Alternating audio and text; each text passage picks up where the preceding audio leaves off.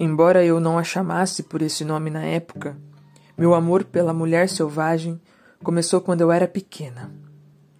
Eu era uma esteta, não uma atleta, e o meu único desejo era o de perambular em êxtase.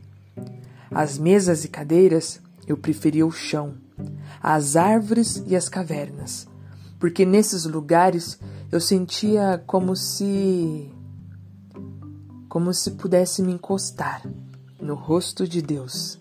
O rio sempre queria ser visitado depois que escurecesse. Os campos precisavam de alguém que neles caminhasse para que pudessem farfalhar conversando. As fogueiras precisavam ser feitas na floresta à noite, e as histórias precisavam ser contadas onde os adultos não pudessem ouvir.